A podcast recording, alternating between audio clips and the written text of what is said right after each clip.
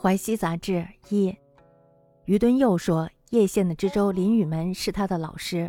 林雨门自己说，他的祖父已经八十多岁了，年老糊涂，已经不认识人了，也不能走路，但是饭量还是很大。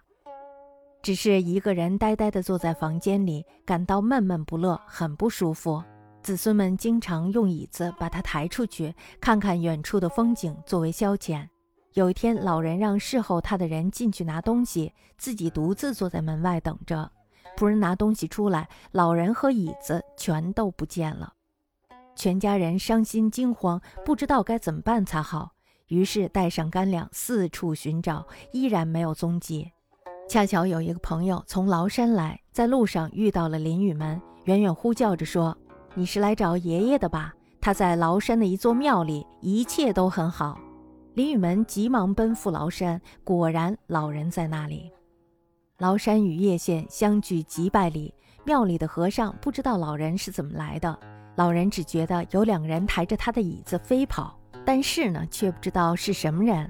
这件事儿非常的怪异，但是又不怪，也许是山魈、狐仙、鬼魅之类的捉弄老人，当成了一种游戏而已。于敦又言：叶县林之州雨门，其授业师也。自言其祖年八十余，以昏毛不识人，亦不能步履，然尤善饭。悲枯坐一室，苦郁郁不适。子孙恒以以于至门外言跳，以为消遣。一日命侍者入取物，独坐一矣。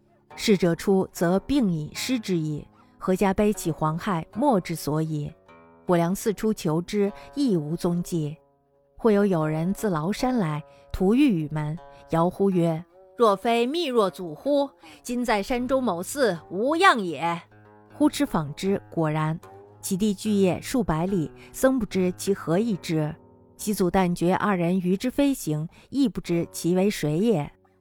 此事极怪而非怪，待山魈狐媚拨弄老人，以为游戏耳。